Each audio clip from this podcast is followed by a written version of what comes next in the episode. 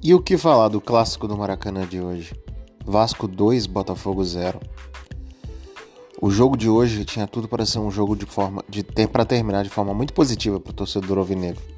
Botafogo um time já mais encaixado, mais entrosado, apesar de também estar precisando de reforços.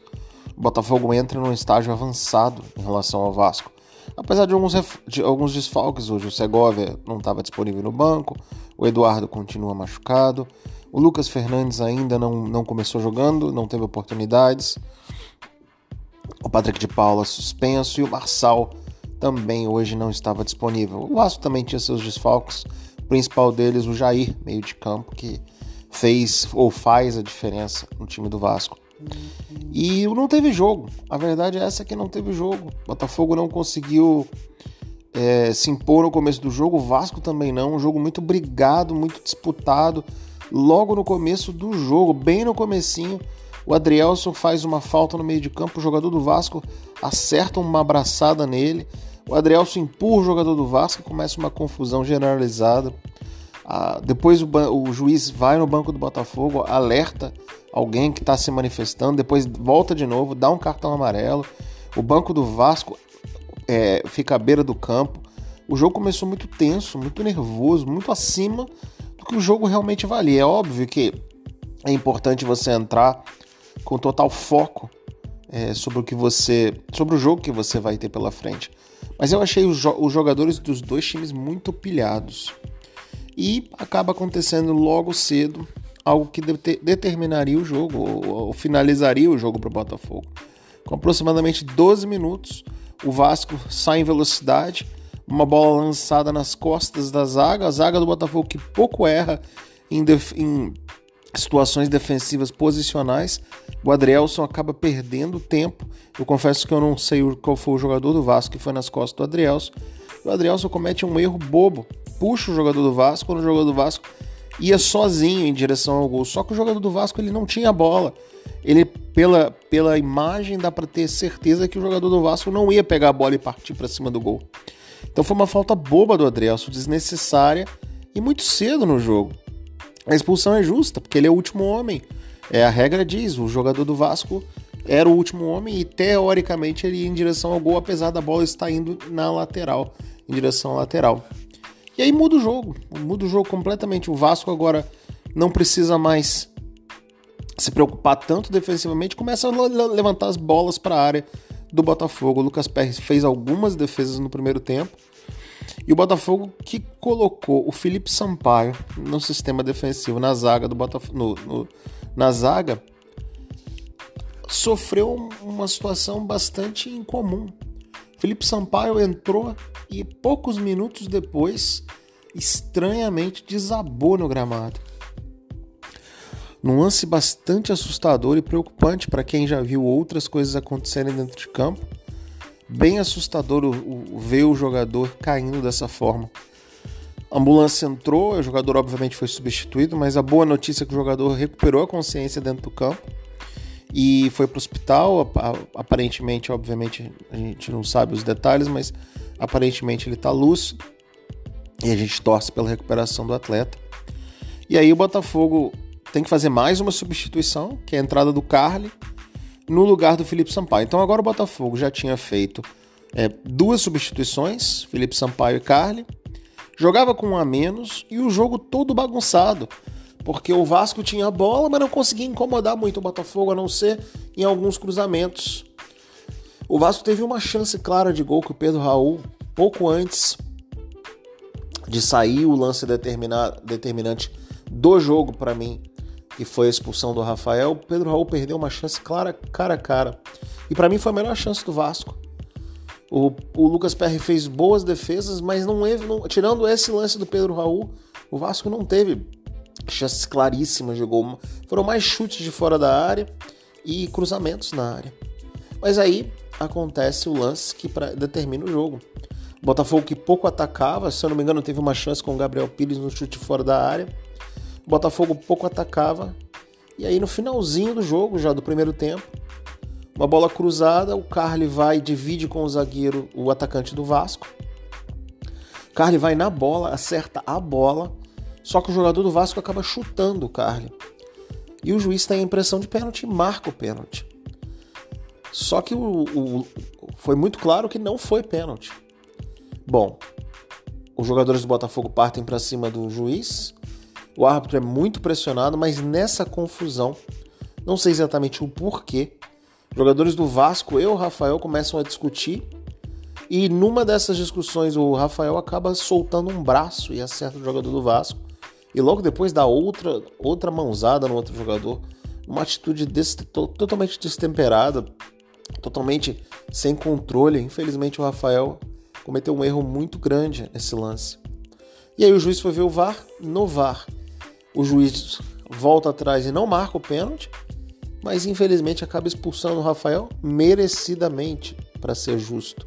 Rafael mereceu ser expulso. Botafogo vai para o intervalo e volta com Danilo Barbosa no lugar do Tiquinho, tentando dar um pouco de consistência no meio de campo, proteger a zaga. E o Botafogo luta muito durante todo o segundo tempo. E o Vasco não consegue entrar. O Vasco não consegue criar jogadas no meio da zaga do Botafogo, que está muito protegida. Mas os gols acabam saindo em cruzamentos. O primeiro, muito azar do Botafogo. O cruzamento acontece, a bola desvia no jogador do Botafogo e desarma toda a defesa do Botafogo e acaba saindo o gol de cabeça do Vasco. E o segundo no escanteio, aí já sim já pode dizer uma bobeira defensiva do Botafogo, que o Pedro Raul fez 2 a 0. Mesmo assim, o Botafogo na raça e na determinação, que teve a entrada do Matheus Nascimento no segundo tempo, o Botafogo teve suas chances. Gabriel Pires, num chute muito forte de, da entrada da área, quase fez 1 a 0 desculpa, quase fez 2 a 1 uma grande defesa do Halls. E depois o Matheus Nascimento teve uma boa chance acabou chutando fraco em cima do goleiro do Vasco. No final, nos acréscimos, o Carly acaba fazendo um belo gol, mas está um pouquinho adiantado e o juiz marca impedimento. No, no fim, o que fica é o Botafogo não, não pode ser julgado por esse jogo. É impossível você vencer um jogo. Não vou dizer que é impossível, mas é muito difícil você conseguir um resultado que seja um empate jogando com 9 contra 11. É, então não dá para fazer uma análise. O que dá para entender é algumas, algumas coisas que ficaram bem claras para mim. Primeiro, é o completo destempero dos jogadores do Botafogo.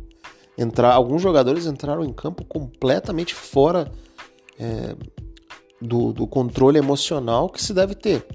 E é importante lembrar, o Botafogo vai ter esse ano competições decisivas, onde o nível de competição e de exigência é muito alto, o nível tem atenção é muito alto. Na Sul-Americana e na Copa do Brasil em especial. E se o Botafogo conseguir chegar nas fases finais do Carioca. Então é importante isso ser revisto. O Adrielson estava muito tenso, o Rafael muito nervoso, obviamente. O Carly, obviamente, entrou nervoso, mas o Carly está sempre nervoso. Outros jogadores demonstraram um pouco de é, tensão dentro do jogo, não sei exatamente o porquê, já que o Botafogo vem fazendo uma campanha bastante aceitável no Carioca, jogando bem a maioria dos jogos. Enfim, mas o Botafogo continua entre os quatro. Botafogo tem aí o Flamengo, a Portuguesa e o Resende para finalizar o campeonato. É, vencendo dois desses três jogos, ele está classificado. Talvez uma vitória um empate seja suficiente.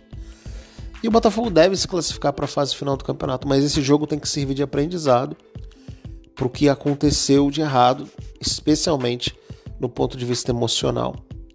É, apesar da arbitragem ter acertado nas duas expulsões, na minha opinião, a arbitragem para mim teve um papel importante no jogo. A arbitragem do juiz que participou da partida de hoje é muito nervosa. Muito nervoso o juiz, muito inseguro nas decisões que ele tinha que tomar. É verdade que o jogador brasileiro pressiona muito o árbitro, mas o árbitro tem que ter frieza para conseguir segurar esses momentos. Perdeu o controle com o banco do Botafogo, perdeu o controle com alguns jogadores, deixou algumas coisas acontecerem, alguns lances passarem, outros marcou com muita veemência. Acho que o lance do pênalti é um lance difícil para o árbitro, mas se ele não marca pênalti, não tem expulsão do Rafael. Então, apesar do Rafael, obviamente, ser o responsável, se o juiz vê que não é pênalti, ou o bandeirinha vê que não é pênalti, nada daquilo tinha acontecido e o Botafogo não teria ficado com nove em campo. Mas enfim, é, o Botafogo continua na luta. Agora são quase nove, dez dias de descanso até enfrentar o Flamengo no sábado da outra semana e depois a preparação para o jogo, a fase inicial da Copa do Brasil. É importante dizer, o Botafogo tem um time muito bem organizado, na minha opinião, muito bem treinado. O sistema defensivo do Botafogo funciona muito bem, apesar do erro do Adrielson hoje, eu continuo dizendo, o sistema defensivo do Botafogo é muito organizado, mas o Botafogo precisa de alguns jogadores que possam fazer diferença. A gente espera que o Lucas Fernandes volte, que o Eduardo volte e que o Botafogo traga pelo menos um homem de lado, pelo lado direito. Que o Lucas Piazon é um jogador muito esforçado, mas é um jogador que tem pouca. É, como é que eu vou dizer? Aquela sensação de ser imprevisível. Ele, ele é um jogador muito tático, mas pouco técnico. E o Botafogo precisa de algum jogador diferente. Mas isso é, isso é mais para frente. O Botafogo continua, na minha opinião, no caminho certo. E parabéns aos torcedores do Botafogo que foram ao estádio hoje e foram maltratados, infelizmente maltratados pela péssima organização.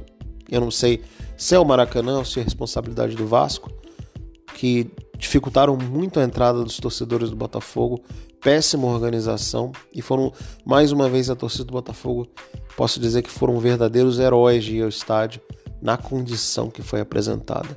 Como sempre o torcedor do Botafogo deu o show dele e fez muito bonito ao aplaudir o time no final do jogo, sabendo da luta do time que envergou e respeitou a camisa do Botafogo no jogo de hoje. Eu não vou dar notas porque não dá para dar nota no jogo de hoje por tudo que aconteceu. Os jogadores simplesmente lutaram pela partida.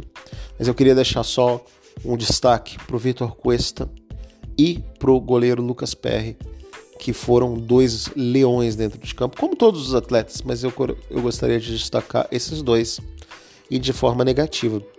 O Adrielso, que cometeu um erro, na minha opinião, bastante importante e o Rafael, que perdeu completamente o controle do jogo e agiu como um torcedor dentro de campo. Mas é isso, a luta continua, o Botafogo continua no seu caminho e, na minha opinião, continua no caminho certo. Um abraço a todos.